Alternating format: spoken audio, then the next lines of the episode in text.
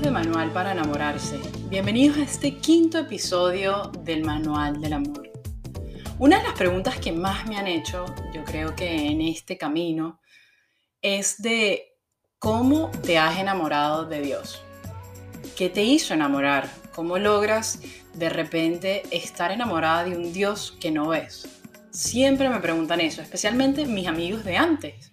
Me decían, Airán, pero tú que salías con Raimundo y todo el mundo, tú que estabas aquí y allá, este, ¿por qué un día te enamoraste de Dios? O sea, ¿qué pasó en tu interior, adentro, en tu corazón?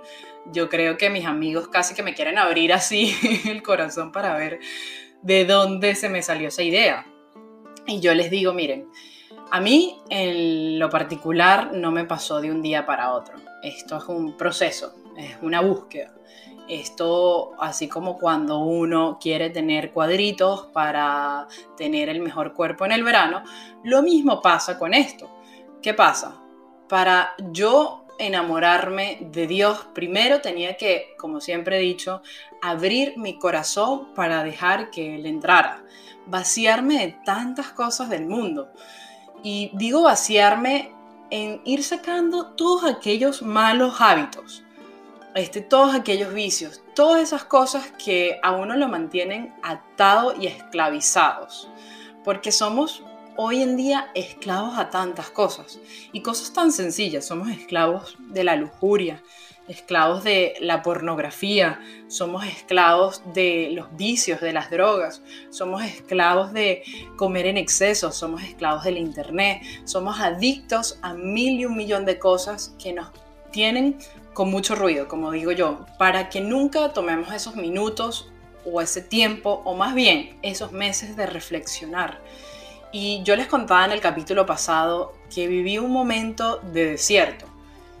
En la vida espiritual un momento de desierto es cuando te encuentras a solas con tu creador, con Dios. Era un momento en el cual yo empecé a escribir tantas cosas que no tiene idea. Yo empecé a recordarme desde mi niñez todas esas cosas que me habían fracturado el alma, que me habían roto el corazón y también empecé a pensar no solo en mí, sino en los demás. Todas esas personas que yo les había hecho daño, que yo también les había fracturado. Era un momento como de, de limpieza, pero esto solo llegó en ese momento de soledad, en ese momento en que no había tanto ruido, en el momento en el que yo digo, Señor, tú de un día para otro es como si hubieses desconectado el wifi a todos mis amigos y poco a poco me fui quedando sola hasta que un día yo le decía, Padre, solo tengo un amigo y eres tú.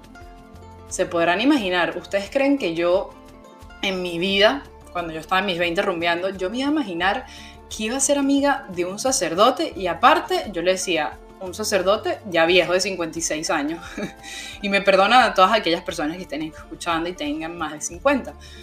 Empieza este proceso en el que es vaciarme, vaciarme, vaciarme de tantas cosas. Yo decía, Señor, solo para que tú entres en mí, yo me tengo que vaciar.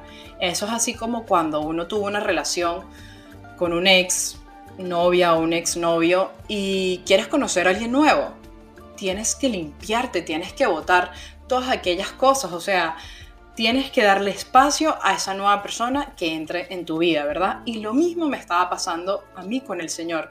Yo tenía que sacar todas esas cosas que hacían ruido en mi vida, en mi corazón, para que el Señor pudiese entrar en mí. Una de las cosas que a mí me mantenía firme y constante en mi decisión era que yo empecé a entender algo que me dijo el padre Osvaldo Agudelo. gran recuerda que vivimos en el mundo, pero no somos del mundo. Y a mí esta frase me la mantenía repitiendo en mi cabeza una y otra vez. Y era que me daba esperanza, era decir, wow, nosotros pensamos que la vida aquí es una sola y te mueres y ya, y se acabó todo. Entonces nos matamos buscando tanto éxito, tanto reconocimiento, tantas cosas y, y, perdemos el verdadero foco que es Dios, no me malinterpretes, eso no quiere decir que ya, ok, no voy a cumplir más mis sueños, no voy a cumplir mis metas, no, el Señor te quiere triunfando en tus sueños, en tus metas y en tus propósitos, pero que lo pongamos siempre el de primero, ante todas las cosas.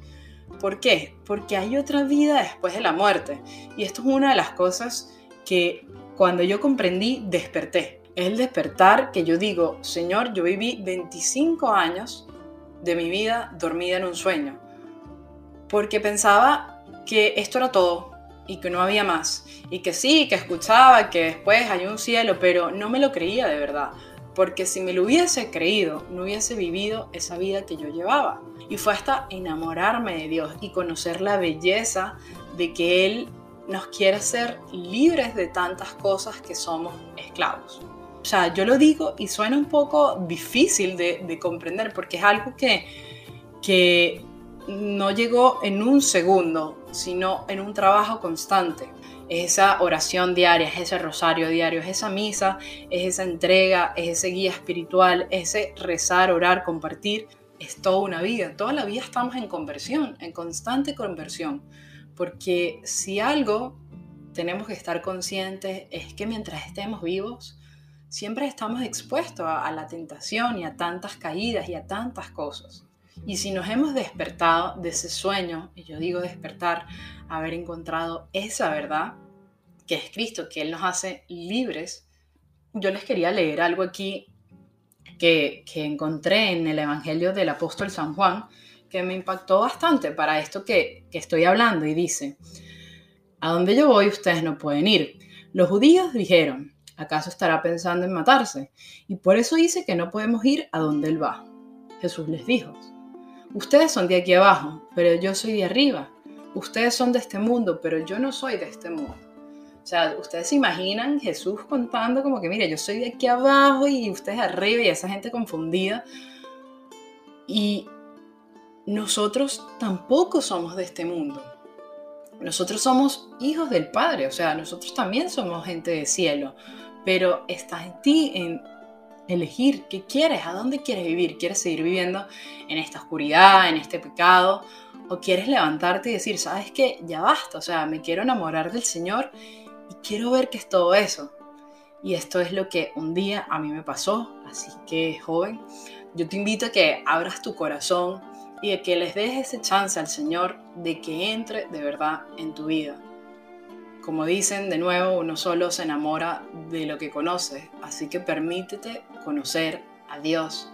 Permite que sea Él que lleve el control de tu vida y vas a ver cómo los problemas no dejarán de ser problemas, pero tienen un propósito y un sentido que te impulsa a seguir luchando. Así que bueno, mis amigos, se les quiere. Muchísimas gracias por escuchar este podcast del Manual del Amor espero se estén cuidando y pues nos vemos la semana que viene. Si les quiere.